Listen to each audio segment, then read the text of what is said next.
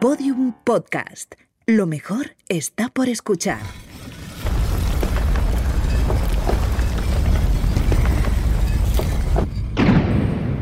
Dentro de la pirámide. Con Nacho Ares. Podium Podcast.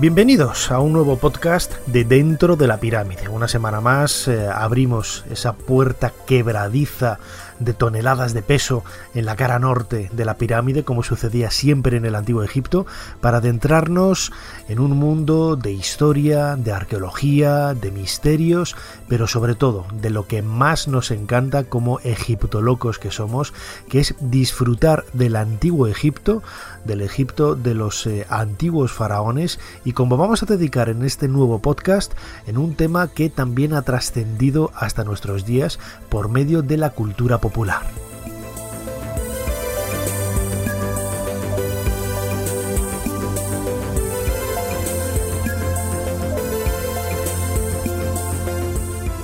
Desde el siglo XIX, hablar de momias es hablar de Egipto. Es cierto que hay otros lugares en el planeta también característicos por eh, la utilización, o mejor dicho, la conservación de restos humanos por medio de la momificación, ya sea natural o por medio de un proceso elaborado, a partir del cual se conseguían resultados sorprendentes. ¿no? Los encontramos en América, las encontramos también estas momias en las Islas Canarias, en algunos lugares de Europa, pero sobre todo es Egipto el lugar en donde ha trascendido de una forma más intensa ese trabajo sobre los restos humanos hasta completar quizás un círculo que ha supuesto que cada vez que nos enfrentamos a una momia parece que estamos saltando no un puente en el tiempo de miles de años para observar el rostro de nuestros verdaderos antepasados, como digo, en el Valle del Nilo, pues hace prácticamente casi 4.500 o 5.000 años.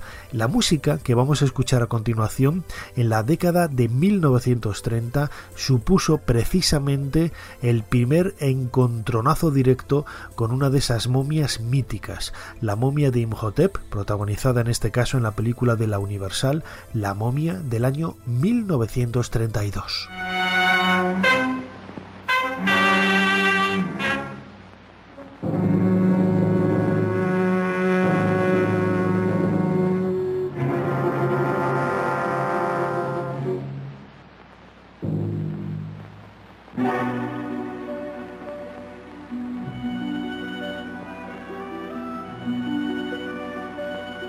Yo no sé cuántas veces habré visto esta película, de la que vamos a celebrar ahora 90 años, un aniversario que nos eh, obliga a recordar esta película de la Universal, pero sobre todo, ¿no? ese legado cultural, ese legado egiptomaníaco que, bueno, pues surgió alrededor de, esa década de 1920 y de 1930 a raíz del descubrimiento de la tumba de Tutankamón en el año 1922. La momia de Boris Karloff, una película película de la Universal, pues es quizá ese parangón, ¿no? ese momento quizás eh, de eclosión en la historia del cine en donde se daba pie a la creación de un mito en el mundo de los personajes de terror que sigue vivo en la actualidad con, con infinidad de películas ¿no? que las hemos visto a lo largo y ancho de, de todas las décadas, de todas las productoras y siempre, siempre con ese común denominador que es la vuelta desde la vida en el, en el pasado de, una momia por medio de un conjuro a través del cual bueno pues se intenta destruir a las personas que, que, que han, eh, se han atrevido a romper la paz eterna que había en esa tumba. El inicio de la momia de la Universal del año 1932 es bastante simpático, podríamos decirlo así, ¿no? Es cierto que estas películas ya no tienen ese halo de, temor o de terror que tenían en aquella época, eh, sin embargo son verdaderos clásicos y verdaderas obras maestras del cine, con muchos errores desde el punto de vista egiptológico, como esa cabecera, esa entrada de, los créditos con, con esa tablilla en escritura jeroglífica que sirve de fondo y que está invertida. No sé si os habréis fijado en alguna ocasión, pero la tabla de, los jeroglíficos está invertida, está al revés. Y con esa música de, eh, de Tchaikovsky, que es la misma banda sonora que se había utilizado el año anterior, en 1931, para la, la película de Drácula, protagonizada por Bela Lugosi bueno, pues nos, nos eh, proyecta la imagen, como digo, de, este momento estelar de la historia del cine, en donde Boris Karloff eh, protagoniza uno de los momentos, como digo, de eclosión de la historia del celuloide, proyectando, nunca mejor dicho, sobre las pantallas de ese año 1932 una historia de terror que va mezclada entre la magia, la superstición, la arqueología, las excavaciones, pero sobre todo, sobre todo, el terror, el miedo. Yo diría que este pobre diablo tuvo una muerte terrible. Se contorsionó dentro de la caja. Mire los vendajes. ¿Enterrado vivo? Una ejecución por traición, supongo. Tal vez la respuesta esté en ese cofre que encontramos. Ya veo que no descansará usted hasta que abra el cofre. Adelante, tráigalo y lo abriremos. La madera está totalmente podrida. Muerte, castigo eterno para cualquiera que abra este cofre en el nombre de Amon Ra, rey de los dioses. Santo cielo, Miller. Qué terrible maldición. Veamos lo que hay dentro. Espere. Violará la maldición. Reconozco su experiencia en las ciencias ocultas, Miller, pero no permitiré que sus creencias interfieran mi trabajo. Si la leyenda es verdad, ese cofre podría contener el alma de Fom, el sagrado de los sagrados del templo. Estoy impaciente por volver a averiguarlo. Los dioses siguen viviendo en estas colinas, en los templos en ruinas, Piense que no todas las maldiciones se han debilitado. Algunas de esas maldiciones siguen teniendo su poder.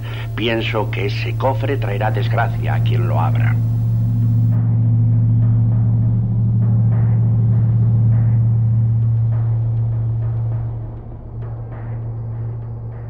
Así comienza una de las historias más clásicas del cine de terror, La momia, una película del año 1932 dirigida por eh, Karl Freund y protagonizada por Boris Karloff y por eh, Sita Johan, una joven también que luego tuvo casi su parte oscura, ¿no? Al estar muy relacionada y ser muy muy fan, ¿no? del mundo del esoterismo, de, de la magia y que quedó marcada de alguna forma por esas vivencias que ella protagonizó en esta película en donde hacía de la supuesta reencarnación de, una princesa Angesenamon que ya nos está diciendo, ya nos está diciendo con este nombre eh, el vínculo tan claro que había con la referencia egiptomaníaca que inspiró la historia de, la momia. Es cierto que, bueno, desde el punto de vista argumental, tiene infinidad de, matices que, están inspirados, como luego vamos a escuchar en la voz de un experto crítico de, cine en, en otras películas, en otras historias, pero realmente el trasfondo que subyace por debajo de la momia de 1932 es el descubrimiento 10 años antes de la tumba de Tutankamón en el Valle de los Reyes. Recordad que el 4 de noviembre Howard Carter de ese año 1922 descubrió en el centro del valle eh, unas escaleras, ¿no? esos 16 eh, peldaños que llevaban a una tumba prácticamente intacta que un faraón en la antigüedad hacia mediados del siglo XIV antes de nuestra era, había dejado un legado desde el punto de vista de los objetos materiales, del, tesoro en definitiva, allí descubierto con, con una historia realmente sorprendente. Y lo que más cautivó al gran público en aquellos momentos, quizás también uno de los reclamos utilizados por la prensa para eh, captar la atención de los, eh, de los lectores, en este caso de los grandes periódicos y revistas, fue la historia de la maldición. Ese miedo que eh, siempre ha existido ¿no? alrededor de los grandes descubrimientos de la arqueología en Egipto, en donde se siente quizás el reparo de enfrentarse al, poder eh, inmortal durante generaciones de, una fuerza negativa que ha estado permanentemente custodiando esta, esta tumba hasta que un arqueólogo en el presente accede a ella, rompe esa paz, esa, esa normalidad de, de 3.000 años de historia y Así comienza la historia de la maldición, que es un poco lo que, lo que se cuenta ¿no? en esta película de, protagonizada por Boris Karloff y que toma como protagonista a Imhotep, un antiguo sacerdote que cometió el sacrilegio de, enamorarse de la persona errónea, en este caso la princesa Angesenamon, y que su amor eterno de más de 3.500 años ha permanecido vivo a través de las arenas del desierto, en donde, bueno, pues eh, quizás con esos conjuros, con esa magia que aparece también en muchos guiños, en, esos eh, objetos que descubrimos en, la tumba y que los eh, arqueólogos ingleses del Museo Británico, ¿no? como se cuenta en la película, sacan a la luz y devuelven para que se disfrute un poco de, de toda esa historia ambientada, como digo, de una forma absolutamente genial. Vamos a escuchar a Guillermo Balmori, él es eh, crítico de cine, un verdadero cineasta enamorado de, su trabajo. Él es el, editor también de una colección de libros fantástica publicada por la editorial Notorious, en donde nos traen, nos regalan, mejor dicho, eh, verdaderas obras maestras de recopilación de, trabajos encaminados a, recordarnos esos aniversarios ¿no? de Frankenstein, de, Drácula, de, de Hilda, de los grandes momentos de la historia del cine. Le hemos preguntado sobre el papel eh, tan importante que desempeñó en esta película Boris Karloff, que no era su primera gran película, ya había realizado antes la cinta de Frankenstein, pero que quizás La momia fue el momento de la consagración de este gran artista. Boris Karloff fue un actor, una estrella de Hollywood, porque llegó a ser una, verdadera estrella de Hollywood. Eh, pues llegó a, estos papeles de terror, eh, género en el que se le encasilló y que con, el cual conocería la inmortalidad. Eh, fijaros que es curioso, esto es tremendo. En, el año 31, que es el año en el que se estrena Frankenstein, se estrenaron de Boris Karloff, intervinieron 14 películas. Esto es una cosa impresionante. Y en el año siguiente, el año 1932, que es cuando hace La momia, eh, apareció nada menos que nueve películas, siendo ya un actor conocido. Es, impresionante la, digamos, el, volumen de, películas en un solo año que llegó a hacer, como otras muchas estrellas por otro lado, eh, Boris Karloff. Eh, decir que el papel que hizo en la, momia era, curiosamente, era el primer papel en el cual, de estos clásicos de la Universal, en el cual se le veía la cara. Ya lo decía, había dicho Vera Lugosi, ¿no? que no quería trabajar porque no se le veía esa película porque no se le veía la cara. En La momia por fin sí que se le ve la cara. Fijaros que en, el año de La momia, 1932, también eh, protagoniza, protagoniza, no, pero tiene que ver un papel muy importante nada menos que en Scarface, la película de Howard, de Howard Hughes, por poner de Howard Hughes, eh, y Howard Hawks como Howard Hughes como productor y Howard Hawks como director. Y, y, por ejemplo, en El Caserón de las Sombras, otro clásico de la, de la Universal. La carrera de él posteriormente pues va, digamos, debatiéndose casi siempre en géneros de, o desarrollándose casi siempre en, películas de serie B. Esto no quiere decir películas malas en absoluto, algunas y otras no. Eh, y bueno, eh, en los años 40 ya incluso se irá desvinculando un poquito de la Universal, eh, participará en todas estas mezclas, películas de monstruos, parodias de monstruos como Abbott y Costello incluso. La conclusión de la carrera de, Boris Karloff es que al final eh, él mismo reconoció, con toda su hija en una entrevista, reconoció que a diferencia de mucha gente que se quejaba ¿no? de estos papeles, digamos, pues, tipo el de Norman Bates con Anthony Perkins o el de Hilda con Rita Hayworth que te marcan y que ya te encasillan de por vida, él reconocía, y yo creo que esto es verdad, que este, este encasillamiento es el que te lleva a la inmortalidad y así lo vio, lo vio Boris Karloff, este papel le llevó a la inmortalidad.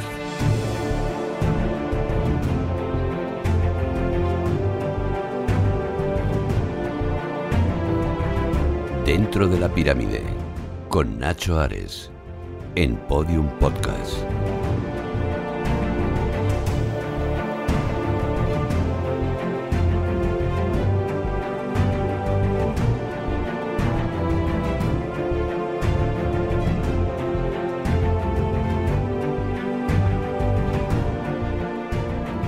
Se sabe ver entre líneas en la película de La momia, de la que ahora celebramos ese 90 aniversario, vamos a encontrar infinidad de guiños a la historia de la arqueología, a la historia de la egiptología, ya el comienzo, ¿no? Con, ese plano del Museo del Cairo, en donde podemos verlo, ¿no? En sus orígenes, el Museo del Cairo va a cumplir este año su 120 aniversario y podemos ver cómo era en, esos momentos iniciales, ¿no? Eh, al poco tiempo de ser inaugurado en 1902, con esas arquerías que hoy están cerradas en el, en el jardín, en el patio principal, y desde luego luego el, interior, que prácticamente no ha cambiado nada en todas estas eh, décadas. Pero muchas de las piezas, de las figuras que se recrean en, esa sala en la que están los restos de la princesa Angesenamon y que Ardez Bey la reencarnación de esa momia antigua, protagonizada en esta ocasión por eh, Boris Karloff, eh, pasea por, por esas galerías entre los eh, ataúdes. Muchos de esos objetos, como digo, pertenecen al tesoro de Tutankamón, sobre todo la recreación de esos vasos globulados con formas de, de papiros, de, de lotos, son formas características de la 18 dinastía hacia el 1350, 1400 antes de nuestra era y que aparecieron con, especial eh, interés en el tesoro ¿no? de, de, Tutankamón y que supuso quizás una eh, eclosión de, diseños, de, proyección, como decía antes, de, esa fascinación eh, cultural y egiptomaníaca que surgió a partir de 1922 con el descubrimiento de la tumba de Tutankamón. Todo ello, todo ello queda perfectamente plasmado en, en la película de, la momia, incluso, incluso en aquellos momentos cuando no se está hablando del museo o de la excavación arqueológica y que se, se camina por las viviendas, por las casas, por ejemplo, en la escena que vamos a escuchar ahora, que se, se realiza, eh, refleja el interior de la casa de Ardez Bey, esta reencarnación de, de la momia, protagonizada por Karloff, vemos también ese ambiente egiptomaníaco, egipciante, en donde él, junto con la actriz eh, Sita Johan, eh, protagonizan para mí una de las escenas más memorables de la, de la película y me atrevería a decir que de la historia del cine por el diálogo tan hermoso, tan brillante y ese mundo de ensoñación a través de ese charco, de esa balsa de agua que tienen delante de, de ellos sobre las que se proyectan miedos, historias y referencias al pasado. ¿Qué incienso más extraño? ¿No le es conocido? No. Lo utilizaban nuestros antepasados, los suyos y los míos. No recordará lo que le mostraré ahora, pero le despertaré recuerdos de amor, de crímenes y de muerte.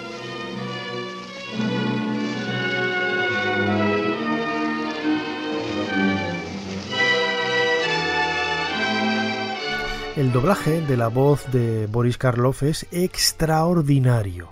Siempre hemos escuchado ¿no? que en España las películas se doblaban de una forma notable, brillante, extraordinaria, como acabo de definir. Y es así, la voz original de Boris Karloff es eh, mucho menos agradable y mucho menos misteriosa cuando la escuchas en la versión eh, original. Gana, hay que decir que gana muchísimo, muchísimo, en este caso, el, el doblaje. My love has lasted longer than the temples of our gods. No man ever suffered as I did for you, but the rest you may not know.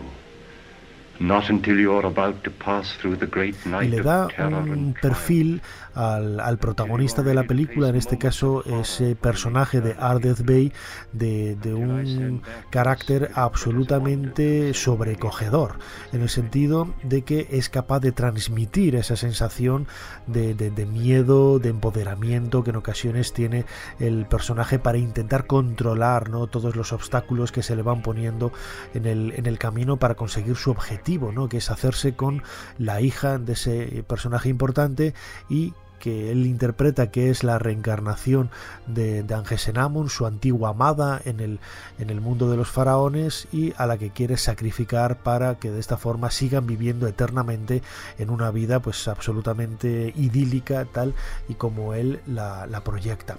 Todas estas ideas en la década de 1930 pues eh, tuvieron una eclosión eh, magnífica, ¿no? en el sentido de que no solamente ya por el descubrimiento de la tumba de, de Tutankamón, sino de otras referencias culturales, no ya solo ya yéndonos mucho más atrás, ¿no? la, la campaña de Napoleón en 1798, pero la egiptomanía siempre, siempre había estado presente. Pero sí que es cierto que el descubrimiento de Tutankamón da una especie de justificación por medio de esos objetos, por medio de esas historias, la historia del descubrimiento de, la tumba es eh, absolutamente increíble, ¿no? Supera cualquier ficción que podamos imaginarnos, ¿no? Y lo vamos a escuchar hasta la saciedad en este centenario que estamos celebrando en, 2022, ¿no? Aprovechando también ese 90 aniversario de, la película de, la momia. Vamos a escuchar de nuevo a Guillermo Balmori, editor de, de Notorious, estos libros fantásticos dedicados a la historia del cine.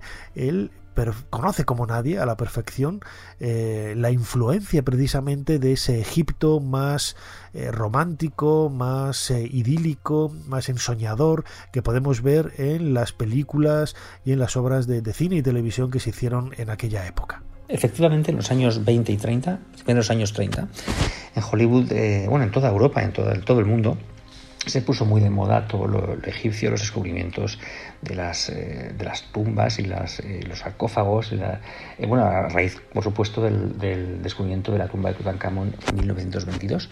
Eso hizo que durante los años 20 y 30, principios de los años 30, todo se invadiese a nivel, yo creo que estético, cultural y musical incluso, y por supuesto cinematográfico, con esta, esta omnipresencia o esta sombra alargada de lo que eran los misterios de Egipto que a la gente, de Egipto que a la gente le, le encantaba, como le sigue encantando todavía, ¿no? y eso siempre, siempre, siempre gustará. Eh, hay que decir que, por ejemplo, que eh, se estrena, por ejemplo, Cleopatra eh, en, de Cecilio de Vil en, el año 1934. Se estrenan, de Mil ya había hecho muchas cosas egipcias, ya era de mudo, por ejemplo. Y, se pone de moda muy también toda la estética, no solamente a, nivel de, estos descubrimientos arqueológicos, incluso la estética, digamos, arábiga, por decirlo de alguna manera. Por ejemplo, se me ocurre las películas de Rodolfo Valentino que le convierten en inmortal el Caíz o el hijo del Caíz, no tenían nada que ver con eh, descubrimientos arqueológicos, pero sí que investigaban, profundizaban en esa moda de los turbantes y de, la, y de toda esa parte arábiga, los misterios de, Egipto y los misterios, digamos, de los desiertos y de, y de todas las, las palmeras, y los, el hechizo ¿no? de, las, de, esos campamentos en los, en los, desiertos y la parte sensual y sexual que podría tener todo eso, en el caso de Valentino. En, 1900, eh, en 1932 es cuando se estrena esta película de la, de la momia, eh, pues eh, esto estaba en plena, en plena eclosión, incluso había, mm, no solo en la moda, había canciones, había charlestones, había habido en los años 20, que, hablaban de momias y hablaban, de Egipto y hablaban de, de árabes por, esta, por esta corriente de, digamos, que había, que había de moda, la decoración, incluso también se ven muchas películas, muchas películas de ambiente, digamos, normal, contemporáneo eh, a, los años 20 o 30 tienen esa, esa decoración con motivaciones egipcias, motivaciones eh, arábigas que, que, adornan y queda muy bonito, además muy sensual en esos alegres años 20, los enrejados, las vasijas, muchas, muchas cosas que recuerdan a los descubrimientos arqueológicos ¿no? en, decoración en, Hollywood y en, no Hollywood también la decoración, eh, las corrientes de decoración de la, época.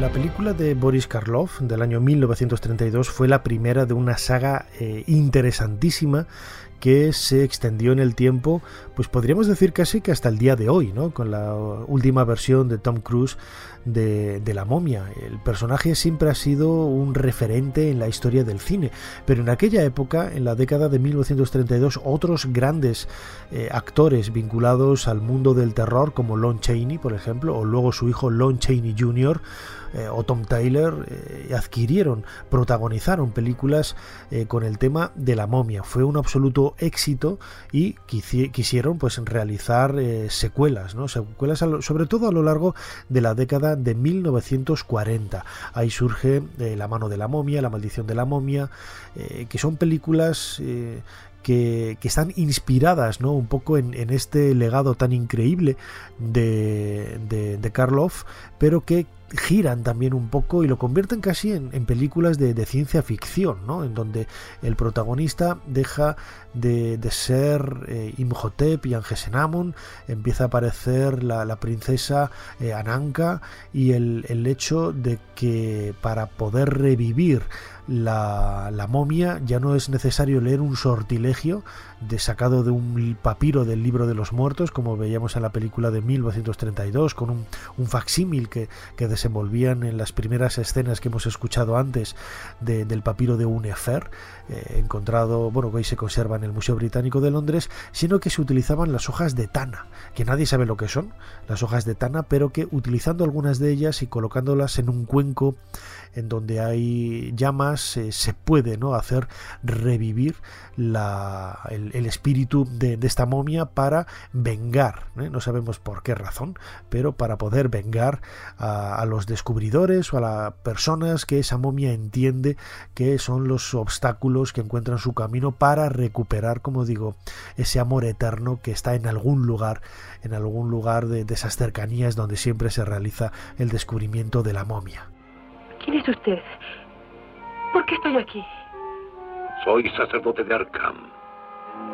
Tú estás aquí porque los dioses así lo han decidido. Déjeme ir. ¿Acaso no sabes quién eres? Soy Amina Mansuri. Eres la princesa Ananka, tercera hija de Amenofis, que fue faraón de Egipto. Está loco. Moriste hace siglos por una maldición. No. La marca de Ananka, símbolo de los sacerdotes de Arkham. No podrás escapar a tu destino. No es cierto. Es cierto. Y aquellos que desafían la voluntad de los dioses tendrán una muerte cruel y violenta. No volverán a encontrar la paz en toda la eternidad.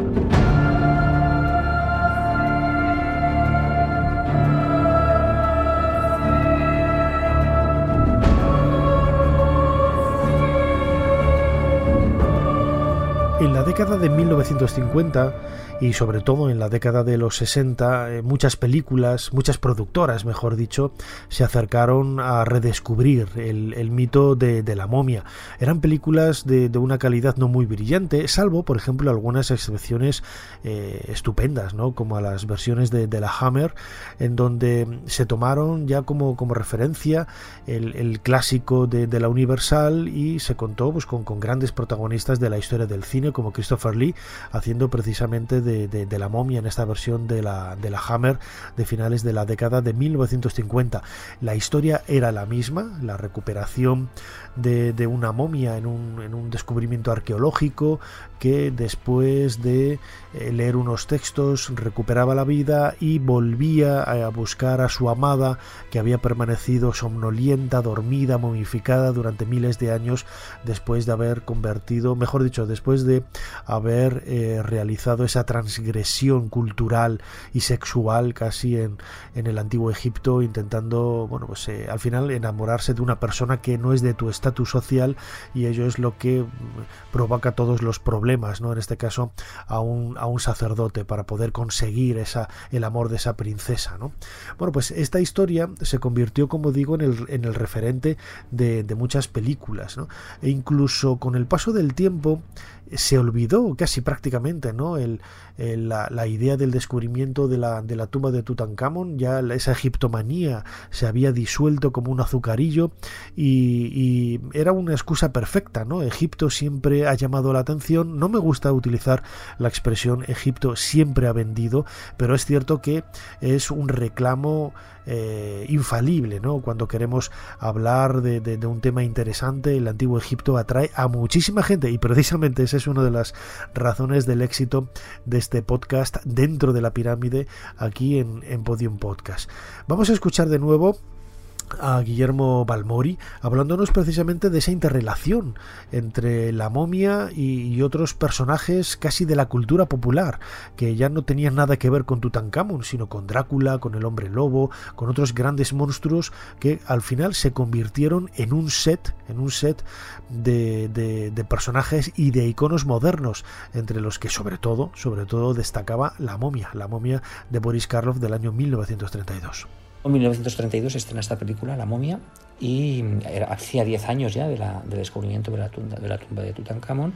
Y muchos dicen, y esto es verdad, yo creo que esto es real, que en realidad esta momia, el argumento de esta momia de Boris Karloff, es un poquito llevar el, argumento de del Drácula, de la versión de Drácula de la película, no digo de la novela, de la versión de la novela, de la película de Drácula, de 1931, un año antes había estrenado eh, Bela Lugosi, y cogen esa misma idea, ese mismo argumento, esa línea argumental, y la llevan a Egipto y la, desarrollan, eh, digamos, pues adecuándola a, a ese a ese, ese marco. ¿no?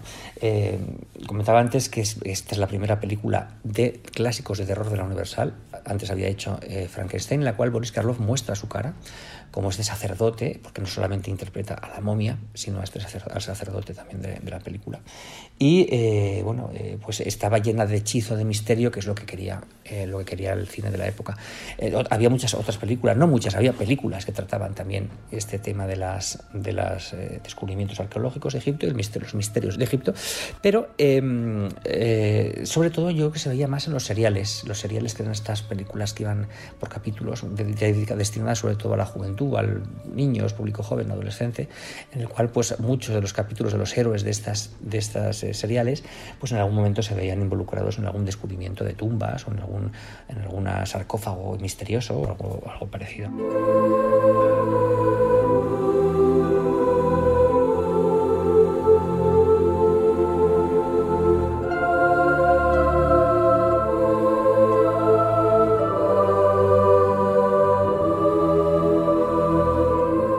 Aunque hayan pasado muchos años, esa fascinación eh, sigue viva y sobre todo el, miedo ¿no? que rodea a estos eh, cuerpos eh, milenarios. cuerpos que por desgracia en muchas ocasiones desde el punto de vista de la, arqueología se consideran restos humanos, se tratan con mucho respeto, pero sobre todo la ausencia de, de nombres, la ausencia de esa identidad que, está adscrita a muchos de ellos, que, son personajes anónimos al fin, al fin y al cabo, hace que quizás se convierta esa relación en algo mucho más frío. ¿no? A mí me ha sucedido que, por ejemplo, visitando a compañeros que trabajan en, Egipto, eh, yéndoles a visitar a la, tumba, encuentras en alguna esquina, apoyada en la pared, una momia.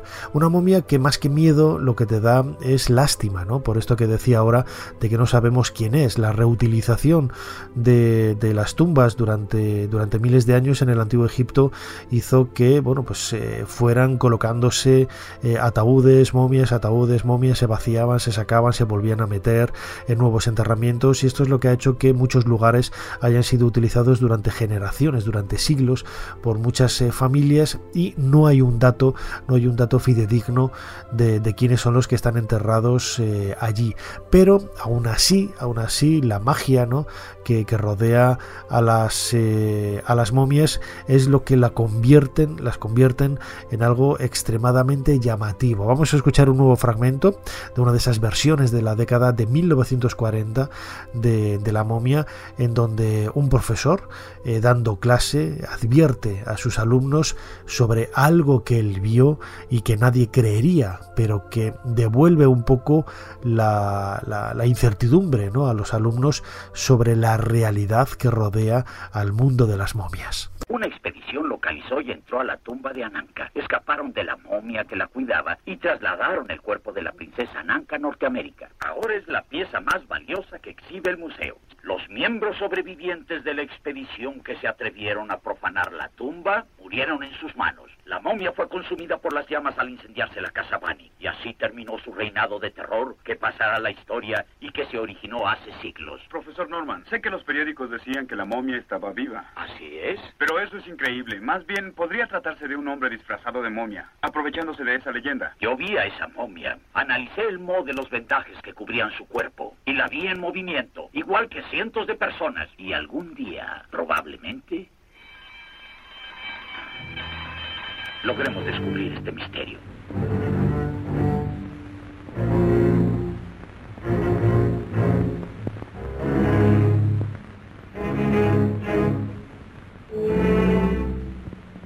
Ahí reside precisamente la fascinación que sentimos por las momias y que en esta película del año 1932, de la que ahora estamos celebrando ese 90 aniversario, se nos ha querido transmitir de una forma tan viva.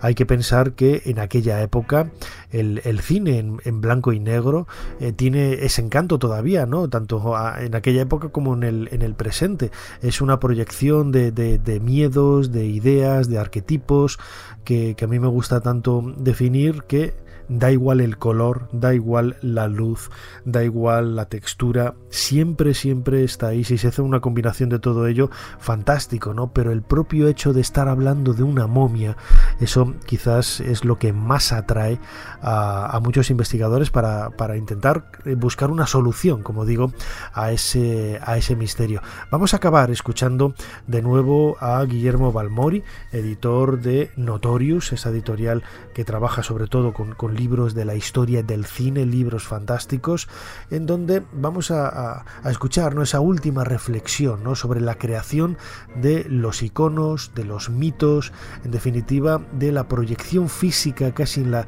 en la pantalla del séptimo arte, de esos eh, temores eh, que nos han acompañado durante miles de años, que ya acuciaban quizás ¿no? y perseguían. Lo veíamos en los textos de los juicios a los ladrones de tumbas, ¿no? en, la, en la época del antiguo Egipto, en donde dicen que lo, lo último que realizaban antes de abandonar la, la, tumba saqueada era quemarlo todo, ¿no? para que el espíritu precisamente de la momia que residía en ese cuerpo embalsamado no les atacara. Pues ese mismo miedo es lo que ha eh, permanecido casi intacto hasta nuestros días. Efectivamente, la momia eh, pues es uno de los monstruos clásicos de la Universal. Recordemos que primero está eh, Drácula, perdón, sí, Drácula que se estrenó en 1931, Frankenstein que también se estrenó en 1931, luego vendría la momia y luego digamos que los monstruos clásicos se, completarían con el hombre lobo y con el, hombre invisible. Dentro de estos, de estos monstruos, ya lo hemos comentado, la momia tiene la particularidad de por fin enseñar el rostro de Boris Karloff, la gente no, no, había podido verlo, había podido verlo en otras películas, pero no como estrella. La primera vez que como estrella, desde un punto de vista de estrella, Boris Karloff enseñaba su, su rostro, un rostro maravilloso y una mirada maravillosa que se aprovecha, por cierto, muy bien esa mirada. Eh, más que en Frankenstein que tenía, tenía estos párpados caídos, le pusieron cera en los ojos para que aparecieran caídos, esta mirada potente se aprovecha muy bien en La momia, es la primera película que aprovecha esa mirada penetrante, ¿no? diría yo, de, Boris Karloff. Bueno, pues como decía, eh, estas, películas, estas películas de monstruos que calaron inmediatamente en el imaginario colectivo que se deben pues al hijo de Carl Lemle. Carl Lemle era el dueño de los estudios Universal, no le gustaban nada estas películas de terror, decían que era como demasiado escabroso, demasiado tenebroso, pero su hijo sí que le gustaban y también a su sobrina. Y son los que le, era un estudio muy familiar, le, le convencen para eh, hacer estas películas que como tuvieron tanto éxito, pues se sucedieron a, lo largo del tiempo.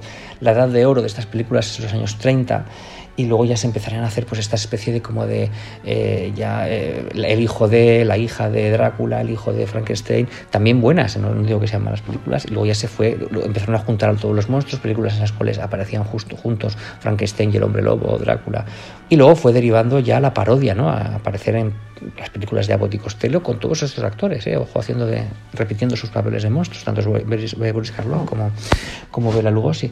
Eh, se fue degradando hasta que ya por cansancio, pues casi ya se, se convirtió en algo mm, casi, digamos, paródico en sí mismo, incluso las que no eran parodias. ¿no? Eh, esto hizo que mm, se pasase ya se pasase un poco la moda, pero curiosamente y contra todo pronóstico, estas películas que habían aterrado a, hoy en día nos parece casi imposible que, llegaran a aterrar al público, ¿no? Pero, pero llegaron a aterrar, a cerrar, daban pánico al público, no se había visto algo parecido. Sí que es verdad que si todavía, si ya no conseguimos que nos asusten, entre comillas, sí que mantienen, y esto es lo mágico de esas películas, mantienen intacto su poder de fascinación, siguen siendo igual de fascinantes que cuando se estrenaron y eso está intacto.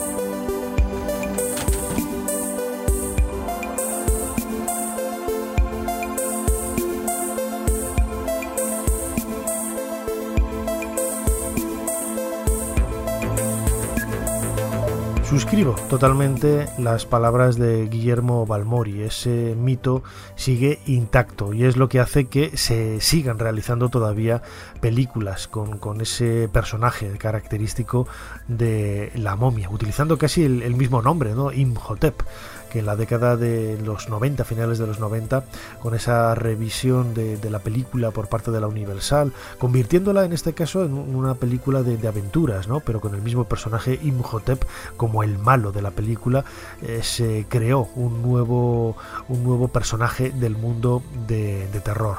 Hasta aquí este nuevo podcast de Dentro de la Pirámide, aquí en Podium Podcast. Espero que hayáis disfrutado. Eh, compartidlo, como digo siempre, en las redes sociales. Eh, nos podéis eh, escribir y realizar vuestros comentarios a través de las aplicaciones y de las plataformas en las que escucháis este programa, sobre todo la aplicación de Podium Podcast. Ahí podéis dar al me gusta, al igual que también en Spotify, en Evox, en Google Podcast, en Apple Podcast, en Amazon, en todas las plataformas, no sé si me olvido alguna, en todos los agregadores de audio. Y recordar también que tenemos un, un canal de YouTube dentro de la pirámide homónimo a este podcast en el nombre, en el que todos los domingos a las 8 de la tarde tenemos o bien un vídeo en directo o bien un vídeo eh, ya grabado pero con un chat en directo a través del cual podéis interactuar con, nosotros y, seguir eh, convirtiéndoos, como decimos nosotros, en egiptolocos, ¿no? que es lo que más nos gusta eh, hacer. Por mi parte, no me queda más que daros las gracias y nos seguimos escuchando aquí, dentro de poco, dentro de la pirámide. Hasta pronto. Dentro de la pirámide, con Nacho Ares, Podium Podcast.